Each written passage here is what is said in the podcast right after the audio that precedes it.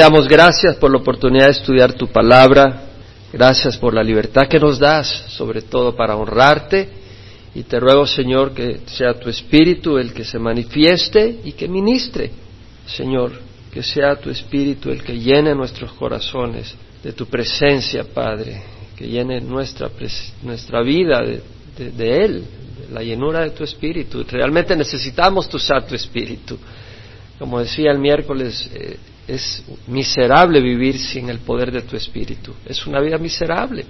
El cristiano sin la llenura del Espíritu es una vida seca, es una vida árida. Y Señor, tú dijiste las palabras que he hablado son espíritu y son vida. Las recibimos, Señor, para recibir de tu Espíritu. Y recibimos tu Espíritu, Señor, para poder vivir la vida abundante que tú ofreciste.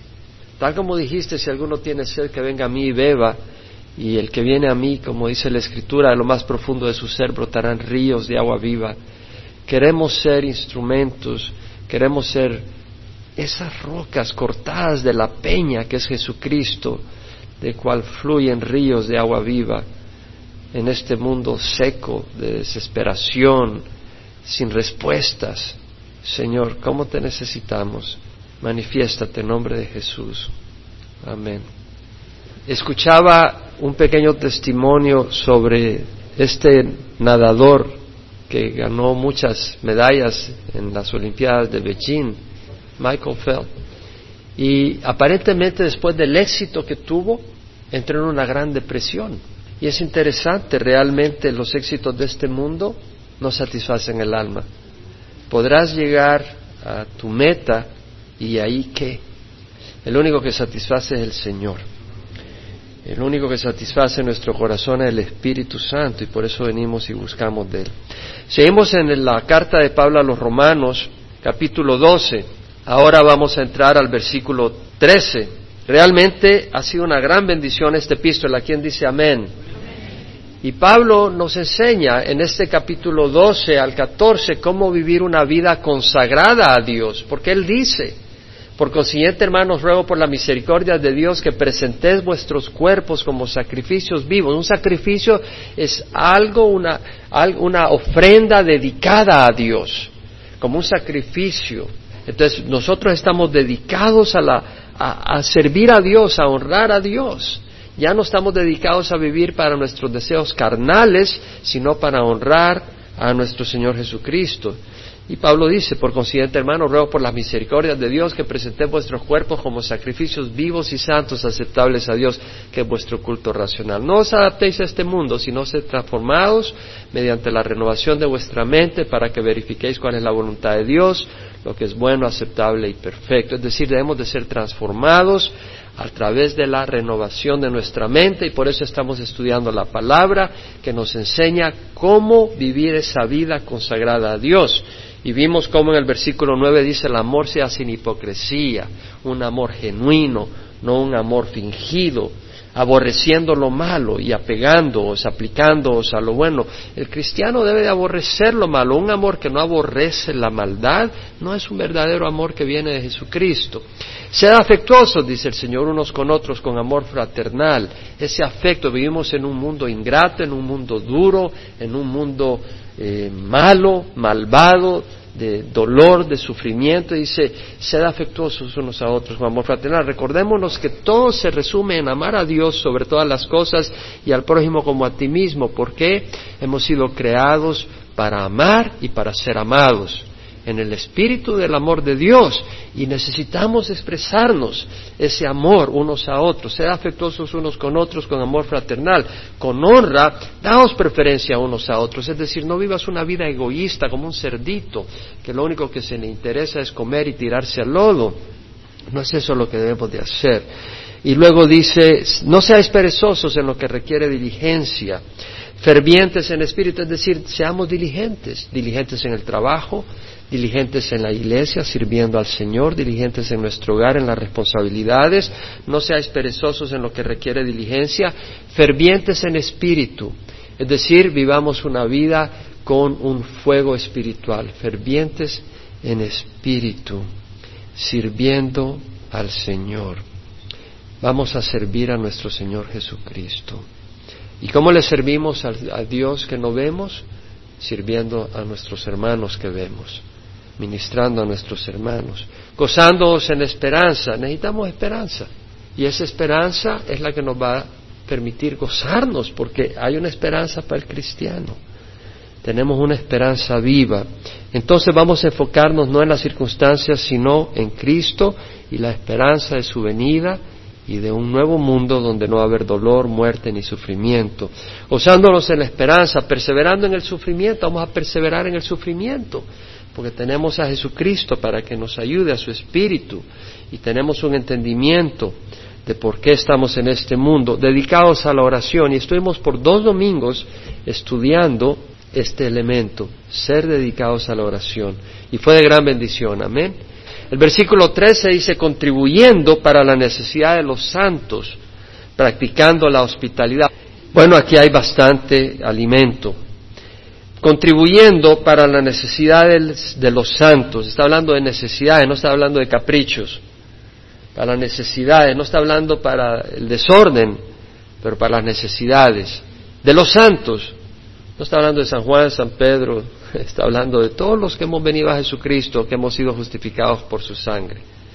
Somos declarados santos por el Señor. Ahora, la palabra contribuir acá me llama mucho la atención. La palabra acá es coinoneo. Qué interesante. Ha oído hablar la palabra coinonía, que quiere, que quiere decir comunión. Y esta palabra coinoneo es un verbo que quiere decir entrar en comunión, compartir con alguien, ser copartícipe, participar de la vida de alguien. Es decir, no ignorar, ser uno con esa persona, no ignorar la necesidad de nuestros hermanos, sino entrando en comunión con ellos en su necesidad, participando en ellos como parte nuestra, ayudando a aliviarlas.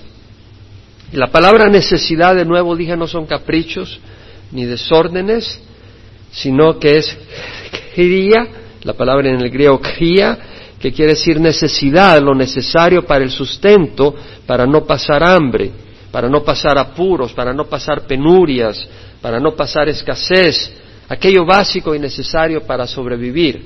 Entonces Pablo está diciendo contribuyendo ese estilo de vida, contribuyendo para la necesidad de los santos. Es muy importante este elemento dentro de nosotros como pueblo de Dios.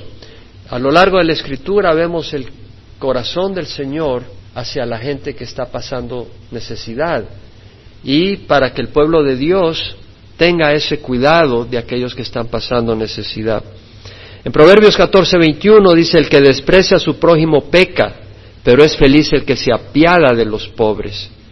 O sea, el tener compasión de los pobres trae bendición. Proverbios 29.7 dice, el justo se preocupa por la causa de los pobres, pero el impío no entiende tal preocupación. O sea, que la persona que dice, bueno, yo no mato, yo no cometo adulterio, yo no robo, pero si no se preocupa por los pobres, esa es una característica del impío. Eso es lo que dice la palabra del Señor. De hecho, en Santiago 4:17 dice, aquel quien que sabe hacer lo bueno y no lo hace, le es pecado. Es decir, si tú tienes la capacidad de hacer el bien a alguien y no lo haces, ese es un problema tuyo. Es pecado. En el libro de Deuteronomio leemos el corazón del Señor hacia los menesterosos. Y le está hablando al pueblo de Dios y dice, si hay un menesteroso contigo, uno de tus hermanos, no endurecerás tu corazón, ni cerrarás tu mano a tu hermano pobre, sino que le abrirás libremente tu mano y con generosidad le prestarás lo que le haga falta para cubrir sus necesidades. En este caso dice le prestarás.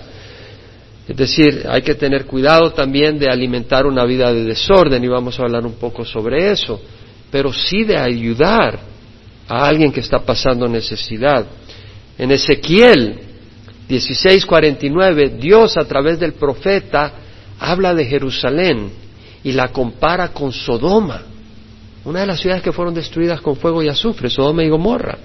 Y miran lo que le dice, he aquí, esta fue la iniquidad de tu hermana Sodoma. Le dice a Jerusalén que su hermana era Sodoma por su comportamiento. De hecho, en Apocalipsis la llama Sodoma y Gomorra a Jerusalén.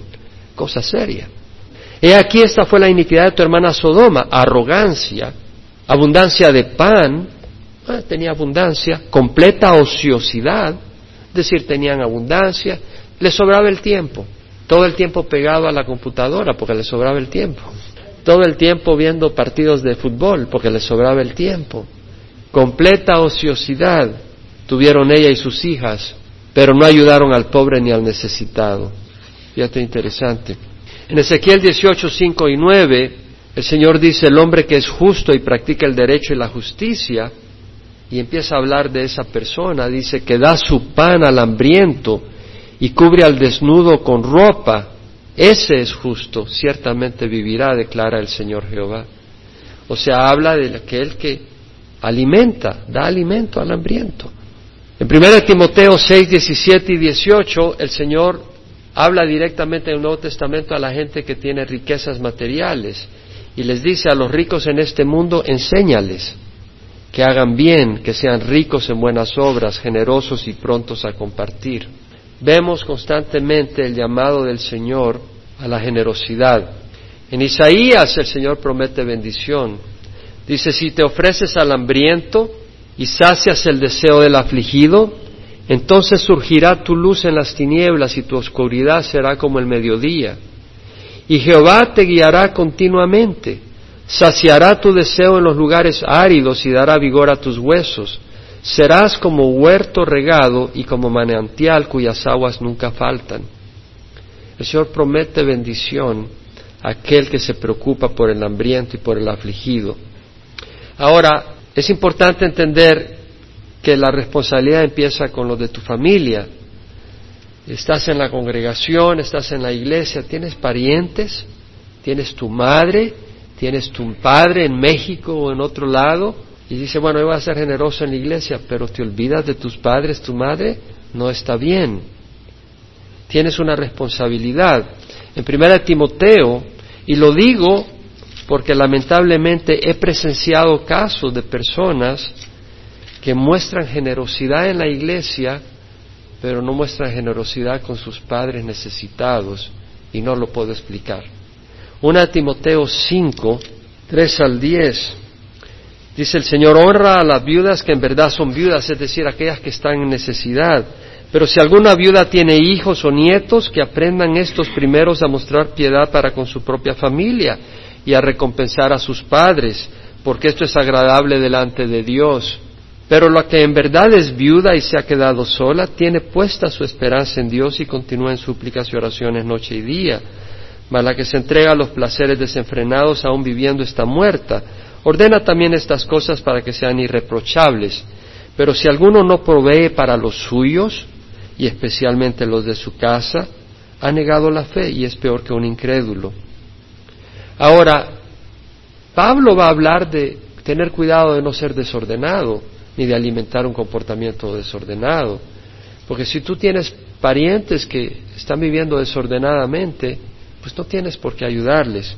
Que la viuda sea puesta en la lista solo si no es menor de 60 años, habiendo sido la esposa de un solo marido, que tenga testimonio de buenas obras, si ha criado hijos, si ha mostrado hospitalidad a extraños, si ha lavado los pies de los santos, si ha ayudado a los afligidos y si se ha consagrado a toda buena obra. En otras palabras, Pablo está hablando de la necesidad de ayudar, pero aquellas personas que han sido desordenadas, que son viven una vida carnal y mundana, Pablo dice no tienes por qué ayudarles. No son personas arrepentidas, no son personas que han mostrado un fruto dentro de la iglesia.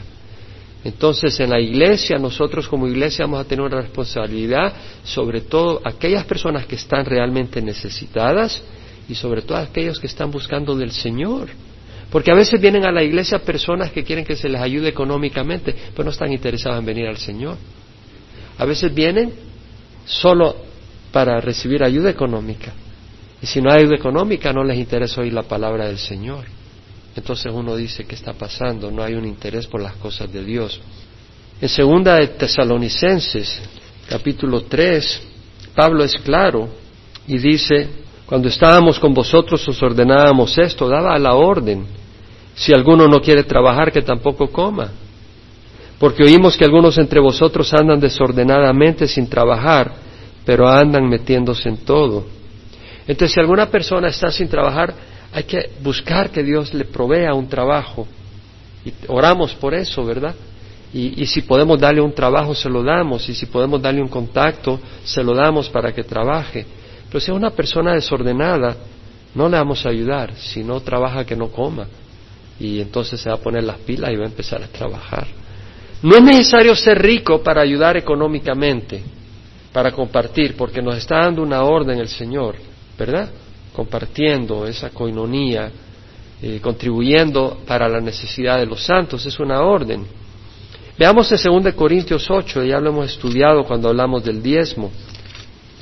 Pero vimos en 2 Corintios 8 de una iglesia humilde que tenía preocupación por la iglesia en Jerusalén y que de la pobreza ayudó. Entonces vemos en 2 Corintios 8, donde Pablo dice, ahora hermanos deseamos hacer saber la gracia de Dios que ha sido dada en las iglesias de Macedonia, pues en medio de una gran prueba de aflicción abundó su gozo y su profunda pobreza sobreabundó en la riqueza de su liberalidad. Porque yo testifico que según sus posibilidades y aún más allá de sus posibilidades, dieron de su propia voluntad suplicándonos con muchos ruegos el privilegio de participar en el sostenimiento de los santos. Entonces vemos acá una iglesia, la de Macedonia, cuando digo iglesia, el cuerpo de Cristo, eran varias congregaciones, porque dice las iglesias de Macedonia, eran varias congregaciones que ellas, dentro de su pobreza, querían ayudar a la iglesia en Jerusalén. Entonces vemos de que todo el mundo puede ayudar de alguna manera, en un nivel o en otro pero puede ayudar y eso es lo que nos muestra según de Corintios. Debemos de preocuparnos por las necesidades de nuestros hermanos, no solo, los, no solo las necesidades materiales. En Gálatas Pablo nos dice, no os dejéis engañar, de Dios nadie se burla, todo lo que el hombre ciega, eso también cosechará. El que siembra para la carne segará corrupción, el que siembra para el espíritu segará vida eterna. Luego dice, no nos hacemos de hacer el bien, pues a su tiempo, si no nos cansemos, si no nos cansamos, cegaremos. Así que entonces hagamos bien a todos según tengamos oportunidad y sobre todo a la familia de la fe. Pablo nos dice, hagámosle bien a los hermanos. Y hacer el bien es, incluye ayudarle en sus necesidades, contribuir a sus necesidades. Nuestro Señor se preocupa por los que están en necesidad. Dice la palabra del Señor en el Salmo 68.5 que Él es Padre de los huérfanos y defensor de las viudas es Dios en su santa morada. Santiago dice la religión pura y sin mácula delante de nuestro Dios y Padre es esta, visitar a los huérfanos y a las viudas en sus aflicciones y guardarse sin mancha del mundo. Podemos contribuir a las necesidades de los santos de muchas maneras. Una manera es financiera, dando ayuda económica, ¿verdad? Con una ayuda, si tú sabes de alguien que está pasando una necesidad y tú puedes ayudar algo, puedes, pero tienes que hacerlo con sabiduría, porque hay muchos abusos en esas áreas. La iglesia como congregación ayudamos cuando hay alguna necesidad que viene a nuestra mente, oramos, tenemos un grupo que lo tratamos, lo traemos al Señor y ya ofrecemos una ayuda. Y lo hemos hecho muchas veces. Podemos ayudar no solo financieramente, puedes ayudar proveyendo un servicio en alguna área donde tú tienes experiencia, cobrando menos o no cobrándoles.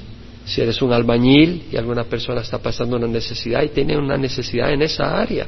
Si eres alguien que conoce construcción, sabes pintar, sabes limpiar, eh, sabes de mecánica, fontanería, cortando el pasto, electricista, corte de cabello, en alguna área que tú tengas conocimiento y sabes que hay alguna persona que está pasando necesidad y no tiene dinero para cubrir eso, tú puedes dar tu mano en esa área.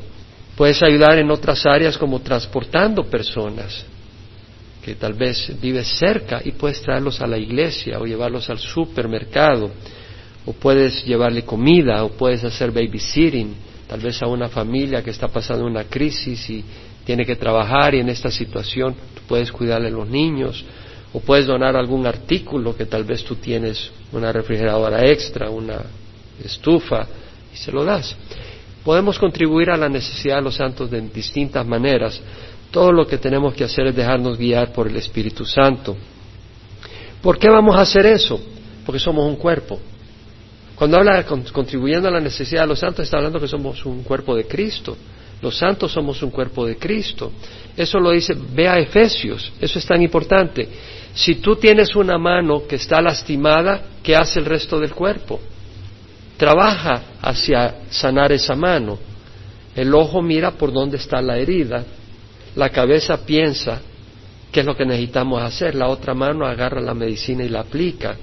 O sea, el cuerpo viene para ayudar a ese miembro que está necesitado. Entonces en Efesios 4, 4 al 6 podemos leer que dice el Señor, hay un solo cuerpo y un solo espíritu, así como también vosotros fuiste llamados en una misma esperanza de vuestra vocación, un solo Señor, una sola fe, un solo bautismo, un solo Dios y Padre de todos. O sea, hay un solo Padre de todos, que está sobre todos, por todos y en todos. Y en Primera de Corintios 12 nos dice el Señor, en el versículo 12, así como el cuerpo es uno y tiene muchos miembros, la persona necesitada es miembro del cuerpo de Cristo, si es cristiana. Por ser necesitada no la hace automáticamente miembro del cuerpo de Cristo. Pero si es miembro del cuerpo de Cristo y está pasando necesidad, ella es un miembro del cuerpo de Cristo, ella no es un miembro menos. Ella no es un miembro que vale menos. Pero todos los miembros del cuerpo, aunque son muchos, constituyen un solo cuerpo, así también es Cristo. En el versículo 15 dice, si el pie dijera, porque no soy mano, no soy parte del cuerpo, no por eso deja ser parte del cuerpo. Tú no puedes decir, porque esta persona está pasando necesidad económica, esta parte no es necesaria. Al contrario, todos somos necesarios en el cuerpo de Cristo. Si una persona está pasando necesidad económica, ten cuidado de decir, esta persona no la necesitamos, esta persona es una carga. No, cada miembro. ¿Hay algún miembro tuyo que sea una carga? Tú decir, a ah, mi mano es una carga, ahí la tengo que andar cargando. Gracias a Dios tienes la mano. Ah, mi ojo es una carga, ahí lo tengo que andar cargando y cubriendo en la noche, tengo que cerrar las cejas y el párpado en la noche y, y acordarme de pispilear para mantenerlo húmedo. Me lo voy a sacar. No, no lo haces. Y tú tienes una necesidad y un miembro necesitado, Dios se quiere glorificar a través de él. Tal vez no tendrá abundancia económica, tal vez tendrá necesidad económica, pero puede ser un siervo poderoso de Dios en la iglesia de Cristo. Amén. Versículo 25 dice, el cuerpo no haya división, sino que los miembros tengan el mismo cuidado unos por otros. Y si un miembro sufre, todos los miembros sufren con él. Y si un miembro es honrado, todos los miembros se regocijan con él. En la iglesia hay necesidades. Pablo estaba pasando necesidades y la iglesia de Filipo provee ayuda para él y él lo agradece. En Filipenses 4 leemos a Pablo decir en el versículo 14, habéis hecho bien en compartir conmigo en mi aflicción. Él les encomia porque le ayudan a él en el tiempo de aflicción, en el tiempo de necesidad. En Santiago capítulo 2, Santiago nos advierte Versículo 1, hermanos míos, no tengáis vuestra fe en nuestro glorioso Señor Jesucristo con una actitud de favoritismo. Porque si en vuestra congregación entra un hombre con anillo de oro y vestido de ropa lujosa y también entra un pobre con ropa sucia y dais atención especial al que lleva la ropa lujosa y decís tú siéntate aquí en un lugar bueno y al pobre decís tú estate ahí de pie o siéntate junto a mi estrado, no habéis hecho distinción entre vosotros y habéis venido a ser jueces con malos pensamientos, porque una persona tenga necesidad económica, no vas a hacer distinción de ellos. Hermanos míos, amados, escuchad, ¿no escogió Dios a los pobres de este mundo para ser ricos en fe y herederos del reino que Él prometió a los que le aman?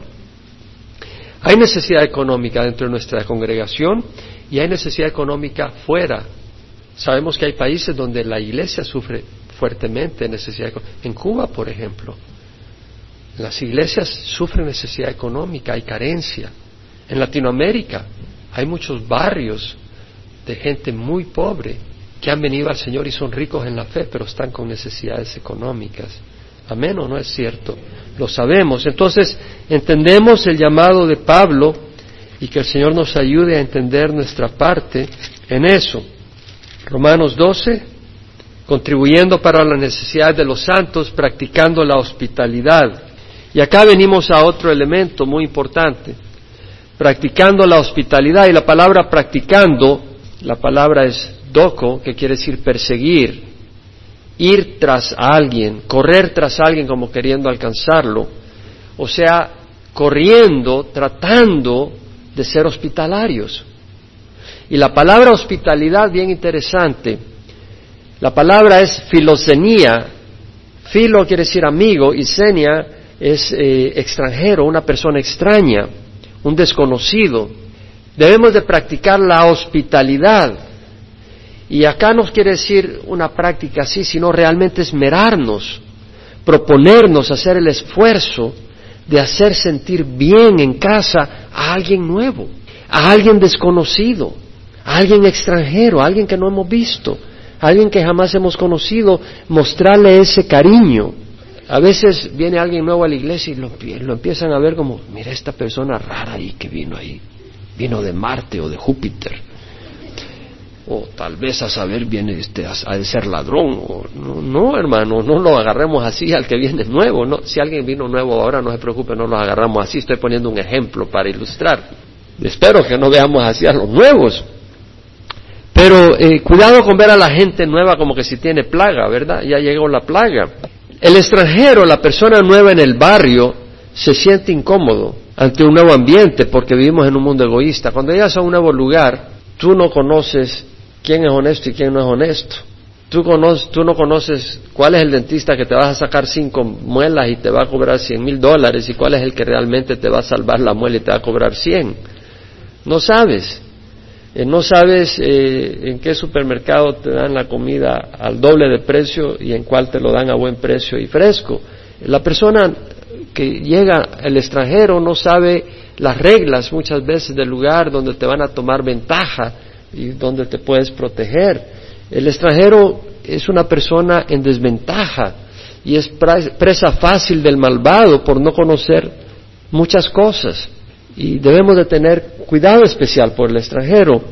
El visitante de la iglesia viene buscando a Dios, pero puede haber tenido amargas experiencias y sentir, temor al venir a una congregación nueva. Cada vez que vas a una congregación con que nunca has ido, siempre hay un nivel de inquietud. Tú no sabes si la gente pega brincos de repente o gritan descontroladamente o el pastor te va a estar sacando, llorando para que te saquen el dinero ahí y tienes que cuidarte la, la billetera, porque en algunos han experimentado ese tipo de situaciones. Que la iglesia sea el lugar donde nosotros inmediatamente, hay algunos que vienen de las iglesias donde han venido porque han salido lastimados y están buscando un refugio. Entonces que nosotros mostremos podamos ofrecer afecto y amor a la persona que nos visita, que se sienta aceptada, que se sienta que está en un lugar seguro, que se sienta que va a recibir protección y sanidad en nuestra congregación. Amén. ¿Sabemos lo que estamos hablando? Nosotros fuimos extranjeros alguna vez en esta congregación.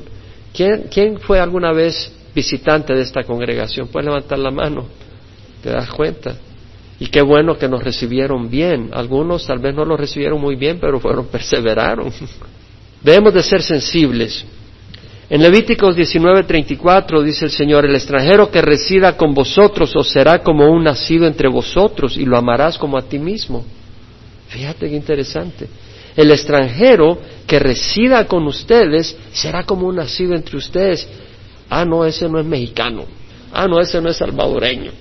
Ah, no, ese no es Chapín. Ah, no, ese no es eh, cubano. No, que sea como uno tuyo. Lo amarás porque extranjeros fuiste en la tierra de Egipto. Yo soy Jehová vuestro Dios. Dios muestra su amor al extranjero dándole pan y vestido. Deuteronomio 10, 18 al 19. Mostrad pues amor al extranjero porque vosotros fuiste extranjeros en la tierra de Egipto. En Hebreos 13:2 dice el Señor, no os olvidéis de mostrar hospitalidad, porque por ella algunos sin saberlo hospedaron ángeles. La tercera carta de Juan dice, el anciano al amado Gallo, estás obrando fielmente en lo que haces por los hermanos, y sobre todo cuando se trata de extraños, pues ellos dan testimonio de tu amor. O sea que cuando venían personas creyentes a donde estaba Gallo, él los recibía con amor y le mostraba esa hospitalidad. Harás bien en ayudarles a proseguir su viaje de una manera digna de Dios, pues ellos salieron por amor al nombre. Está hablando de la hospitalidad a los siervos de Dios. En esta congregación hemos mostrado hospitalidad a siervos que han venido de Nicaragua, de Cuba y de otros lugares y le hemos mostrado hospitalidad. Debemos acoger a tales hombres para que seamos colaboradores en pro de la verdad. Bueno, contribuyendo a la necesidad de los santos y practicando la hospitalidad. Y luego dice, bendecid a los que os persiguen, bendecid y no maldigáis. La palabra bendecir es eulogeo, que quiere decir hablar bien, invocar la bendición el favor de Dios sobre alguien. Bendecid a los que os persiguen, bendecid y no maldigáis. La palabra perseguir, la misma usada en perseguir la hospitalidad. Y acá, pues, en su propio contexto, quiere decir perseguir, acosar, asediar, hostigar, maltratar, fastidiar, molestar, irritar, atacar. Bendecid a los que os acosan, a los que os maltratan, a los que irritan, te irritan, a los que te atacan. No quiere decir que tú eres un masoquista, bueno, síganme aplastando, no quiere decir eso. Y no está hablando a aquellos que te pasaste tres semáforos en rojo y te está siguiendo la policía, que bendigas a los que te persiguen. Está refiriéndose a los que te persiguen por tu fe, no por tus maldades. No los maldigas. La palabra maldecir es eh, pronunciar una maldición, una catástrofe. Eh, alguien te mira mal porque eres cristiano, alguien hace mal en el trabajo para aplastarte porque eres cristiano, ten cuidado de no decir, ay, que te mueras de una tres apendicitis una tras la otra. Pues con, con la primera ya no tienes apéndice, pero estás tan enojado que ni sabes lo que estás diciendo. Ah, eso no ayuda, te estás alineando a Satanás. Porque esa persona está en las manos de Satanás y te está persiguiendo porque es un instrumento del enemigo. Y la manera de destruir la obra del enemigo es con las herramientas que Dios nos da. Y es la oración y la bendición y el amor. El Señor Jesús dijo, bienaventurados aquellos que han sido perseguidos por causa de la justicia, porque de ellos es el reino de los cielos. Bienaventurados seréis cuando os insulten y persigan y digan todo género de mal contra vosotros falsamente pues grande es vuestra recompensa en los cielos, así persiguieron a los que, profetas que fueron enviados antes que vosotros. Habrá persecución y Dios nos llama a no maldecir. Primera de Pedro 3, 8 al 9 dice, sé todos de un mismo sentir, compasivos, fraternales, misericordiosos y de espíritu humilde, no devolviendo mal por mal o insulto por insulto. O sea, no podemos justificar, amén ¿Verdad que la carne quiere justificar cuando nos maltratan? ¿Quién puede decir amén? Cuando nos maltratan, la carne quiere justificarlo. El Señor dice no.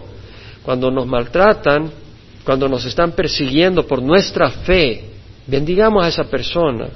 Bendecir a esa persona no quiere decir que si te están haciendo la vida miserable le digas, ay, qué bonito, síguelo haciendo, me gusta, vieras qué bonito se siente. No, pero eh, tú puedes orar porque esa persona venga al arrepentimiento para que Dios le abra los ojos, para que eh, esa persona sepa que hay un Dios que le ama y deje esas cosas y mejor abrace el amor de Dios.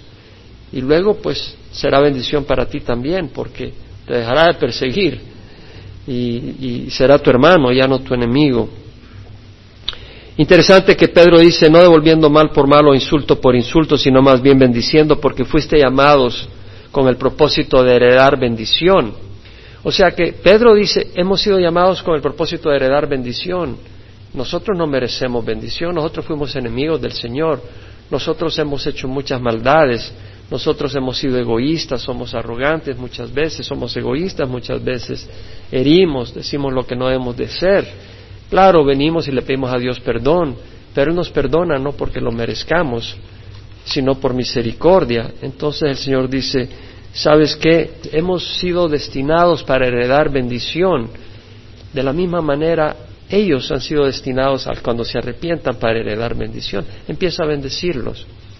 En Juan 1, 16, 17, el Señor dice, bueno, a través de Juan, de su plenitud todos hemos recibido gracia sobre gracia, porque la ley fue dada por Moisés, la gracia y la verdad fueron hechos realidad por medio de Jesucristo. O sea, la ley fue dada por Moisés, pero la gracia y la verdad fueron hechos realidad por medio de Jesucristo. Es decir, a través de Jesucristo hemos recibido favor inmerecedero. Jesús mismo dijo en Mateo, de gracia recibisteis, dad de gracia. O sea, recibiste favor inmerecedero, por gracia, pues. Sé lleno de gracia hacia otras personas. Primera de Tesalonicenses 5 al 15, Pablo dice, mirad que ninguno devuelva a otro mal por mal, sino procurad siempre lo bueno los unos para con nosotros y para con todos.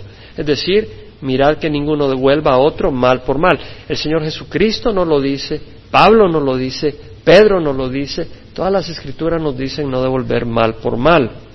En Mateo 5, el Señor dice, habéis oído que se dijo amarás a tu prójimo y odiarás a tu enemigo, pero yo digo amad a vuestros enemigos y orad por los que os persiguen, para que seáis hijo de vuestro Padre que está en los cielos. Porque Él hace salir su sol sobre malos y buenos y llover sobre justos e injustos. O sea, amarás a tu prójimo y odiarás a tu enemigo. Eso es lo que oíste, pero yo os digo, amarás a tu enemigo y, orarás por los, que os persiguen para que seas hijo de vuestro Padre que está en los cielos, porque Él hace salir su sol sobre malo y bueno, hace llover sobre justos e injustos. Porque si amás a los que os aman, ¿qué recompensa tenéis? ¿No hacen lo mismo los recaudadores de impuestos? Y si saludáis solamente a vuestro hermano, ¿qué hacéis más que otros? ¿No hacen también lo mismo los gentiles? Por tanto, sed vosotros perfectos como vuestro Padre Celestial es perfecto. Abrigar venganza y odio, maldecir a quienes nos persiguen, es unirnos al bando de Satanás. Dios fue paciente con Saulo cuando Saulo estaba persiguiendo a la iglesia. Dios no lo incineró, Dios no lo destruyó. Dios tuvo mucha misericordia sobre él, sabiendo que en el momento determinado Pablo iba a venir al arrepentimiento y luego, así como él recibió mucha misericordia, él iba a ser un canal de mucha misericordia para otros. Entonces vemos el plan de Dios. Aquel que perseguía fue convertido y fue de gran bendición para la iglesia. Jesús oró por los soldados que le crucificaban y pues el centurión dijo, verdaderamente este era hijo de Dios. O sea, vemos la importancia de obedecer al Señor, simplemente por obedecerle, pero también por el fruto que eso implica. El siguiente versículo, 12:15, me sorprendió por donde me guió el Señor, donde dice, gozaos con los que se gozan y llorad con los que lloran. El mandato es una expresión de amor, coinonía, comunión con otros, una manera de amarlos de tal manera que sentimos gozos si están gozosos y sentimos tristeza si están tristes.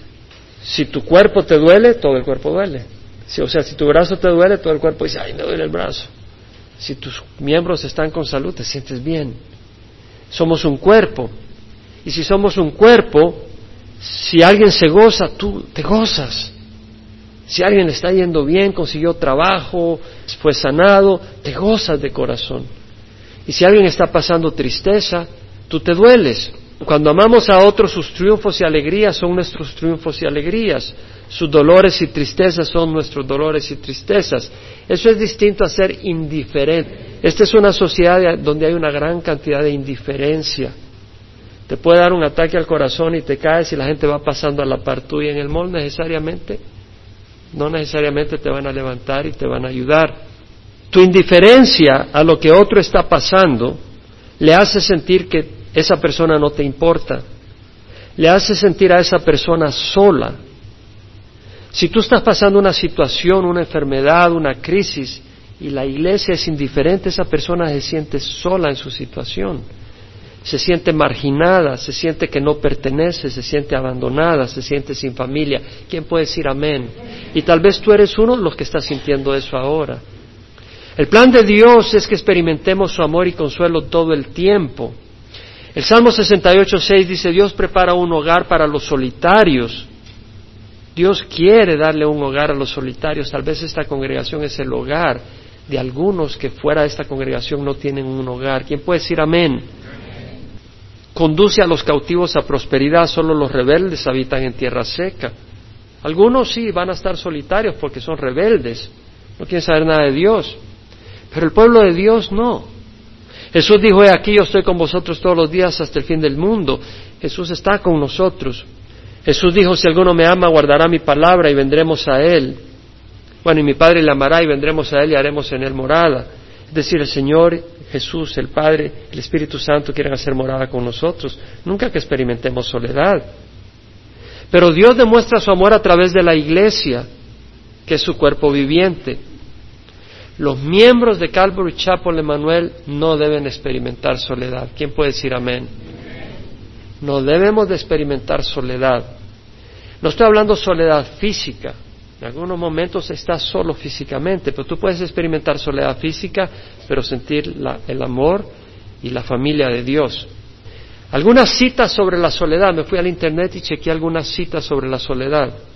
¿Sabe lo que dijo Albert Einstein? Se siente extraño ser tan conocido universalmente y sin embargo sentirse tan solitario. ¡Wow! Albert Einstein se sintió solitario, se sentía solo. No es que estuviera solo si todo el mundo andaba alrededor de él todo el tiempo, si un hombre científico famoso. Judy Garland Dijo, soy una persona tan famosa, ¿por qué me siento tan solitaria? Déjame decirte, dice, las personas famosas están muy bien, pero si tienen alrededor de alguno a alguien que les ame. La persona solitaria es aquella que no siente. cuando hay indiferencia, eso no es amor. Si tú estás viniendo a la iglesia y solo es un saludo artificial, ¿quién sabe de lo que estoy hablando? Es un saludo social Tal vez eso está bien la primera vez, la segunda, pero después de tres, cuatro, cinco meses tú vienes a la iglesia y la gente lo único que te da es un saludo social. Eso no es amor, mi hermano. ¿Quién puede decir amén? Eso no es amor. Jesucristo no murió para eso. John Milton dijo, la soledad es la primera cosa que el ojo de Dios reconoció como algo no bueno. No es bueno que el hombre esté solo, dijo, ¿verdad? Es decir, el hombre necesita esa comunión Teresa de Calcuta dijo, la pobreza más terrible es la soledad y el no sentirse amado. Y es cierto. John Cacioppo, un neurocientífico social de la Universidad de Chicago, dijo que la soledad tiene repercusiones en la salud y el bienestar, causando problemas para dormir y la alta presión. Tal vez tú tienes problemas para dormir porque te sientes solo en tu situación y no sientes que ningún hermano, ninguna hermana viene a la par tuya a darte ánimo y palabra de consuelo. En la página web de la AARP, que es la organización para gente de 55 años para arriba, lo visité el día de ayer y tenía un artículo diciendo Soledad en adultos mayores, una encuesta nacional de adultos mayores de 45 años. La encuesta fue realizada en el año 2010 y dice lo siguiente, más del 35% de los encuestados de 45 años en adelante dicen sentirse solitarios. Más del 35%. Y el 43% de los encuestados entre 45 y 49 años se sienten solitarios. O sea, prácticamente una de cada dos personas encuestadas de 45 a los 50 años se sienten solitarios, se sienten abandonados. El 29% de los casados de esa encuesta decían sentirse solitarios. El matrimonio no es la respuesta para la soledad, necesariamente. El sentirse solitario se relaciona con la salud de la persona. Entre los encuestados que tenían excelente salud, el 25% se encontraban solitarios. De los que tenían mala salud era el 55% que se sentían solitarios. A veces la persona que se siente solitaria se, enferma por su mismo sentir, su misma depresión. Y la persona que se siente amada, su salud está bien porque se siente amado, come, se siente animado, participa. En otro artículo de, una persona que no conozco, el título del artículo es La epidemia de la soledad por Emily White, Dice, a los 35 años de edad yo había estado luchando por cuatro años con ese sentimiento de soledad continua todo el tiempo. A los 35 años ya llevaba cuatro años de estar pasando un sentir de soledad continua, no ocasionalmente. Y dice, sí había experimentado sentimientos de soledad ocasional en mi adolescencia y cuando estaba en mis veintes, pero nada me preparó para lo que experimentaría en mis treintas. Me sentía distanciada de todos los demás, ansiaba la cercanía de una relación cercana, una conexión emocional intensa con otra persona. Las estadísticas muestran que una de cada diez personas sufre soledad crónica. ¿Sabemos lo que estamos hablando o no? ¿Alguien de ustedes ha experimentado soledad? Yo he experimentado soledad de mi infancia. Experimenté, mi padre falleció cuando yo tenía un año, sabía lo que era estar solo, literalmente solo. Pero a través de eso llegué a encontrar a Jesucristo, que satisface nuestra necesidad. Y a lo largo de la vida he tenido que experimentar y, enfrentar la soledad. El cristiano experimentará momentos de soledad, muchas veces resultado de la fe, la persecución. Debemos de estar preparados para no caer en la desesperación y la trampa de Satanás. El Internet y la pornografía son canales que Satanás usa para aplacar el dolor de la soledad.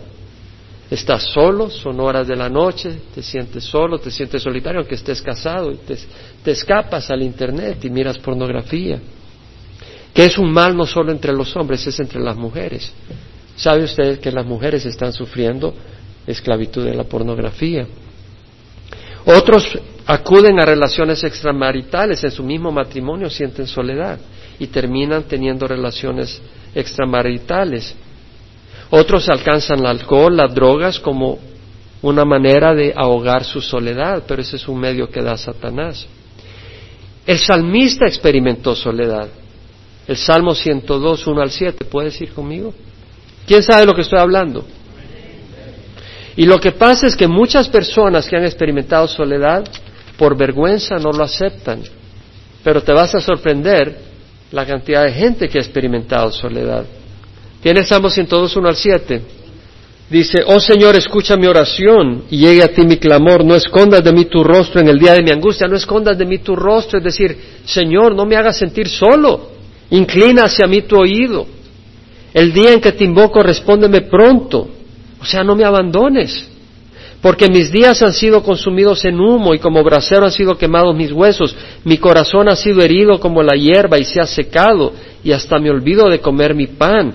A causa de la intensidad de mi gemido, mis huesos se pegan a la piel, me parezco al pelícano del desierto como el búho de las soledades, el búho que está en la tierra abandonada. He llegado a ser, no puedo dormir, Interesante cómo se relaciona con el estudio clínico que mencionó aquella persona, que afecta el sueño. Soy como el pájaro solitario sobre un tejado. Se sentía como un pájaro solitario. Y él está clamando al Señor. David experimentó soledad. Ve al Salmo 25, versículo 15.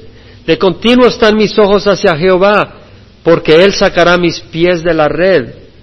Vuélvete a mí y tenme piedad, porque estoy solitario y afligido. David experimentó soledad. Jesús experimentó soledad. Dios mío, Dios mío, ¿por qué me has abandonado? ¿Por qué estás tan lejos de mi salvación y de las palabras de mi clamor? Dios mío, de día clamo y no respondes, y de noche, pero no hay para mí reposo. No estés lejos de mí porque la angustia está cerca, no hay quien ayude. Jesús experimentó soledad. Fue abandonado, por el Padre en la cruz. ¿Sabes para qué? Para que tú y yo no experimentemos soledad. Por eso nosotros debemos de ser un cuerpo de Cristo real, no fingido. ¿Quién puede decir amén? No queremos ser un cuerpo de Cristo fingido, queremos suplir las necesidades de unos a otros. Aquí hay hermanos y hermanas que están experimentando soledad. ¿Quién puede decir amén? Amén. Y debemos de ser hermanos y hermanas que nos interesamos unos por otros y que nos hablamos y, buscamos compartir, no para juzgar, sino para animar. Por eso estamos tratando de organizar eventos donde reunimos, comemos juntos. ¿Por qué? Porque al comer juntos, ¿quién disfrutó en las montañas la coinonía? Pero qué hermoso, qué hermoso, ahí estábamos comiendo que fulano traía aquí, que mengano traía lo otro, y, uno se siente tan querido, ¿cierto o no? ¿Quién puede decir amén? ¿Quién se sintió querido ahí? Sentía uno querido, que todo el mundo lo andaba buscando, uno se tenía que esconder.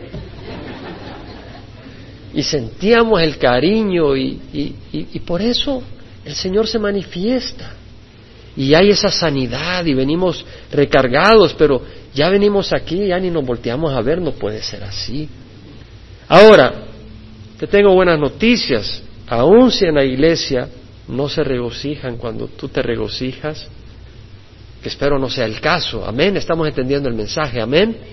Pero aun si en la iglesia no se regocijan cuando tú te regocijas y no lloran contigo cuando tú lloras. El Señor dijo, aunque mi padre y mi madre me hayan abandonado, Jehová me recogerá. O sea que el Señor siempre verá cómo cubrir tu necesidad. Pablo sufrió soledad. Él dijo en 2 Timoteo, en mi primera defensa, nadie estuvo a mi lado, todos me abandonaron. Que no se les tenga en cuenta, pero el Señor estuvo conmigo y me fortaleció a fin de que por mí se cumpliera la proclamación del Evangelio y los gentiles escucharan. Pablo dice, y fue librado de la boca del león, y el Señor me librará. Ahora, muchos experimentan soledad porque simple y sencillamente ponen una distancia. ¿Quién sabe de lo que estoy hablando? No te me acerques mucho, hermano. Te saludo así, pero como que si yo me usé, yo usé desodorante, me bañé anoche, bueno, hoy en la mañana también, me bañé, pero te ponen una distancia. Y ese es un mecanismo de defensa, porque tal vez le han hecho daño en el pasado a este o a esta persona. Entonces pones una distancia porque no quieres que te hagan daño. Y como resultado de esa distancia estás sufriendo soledad.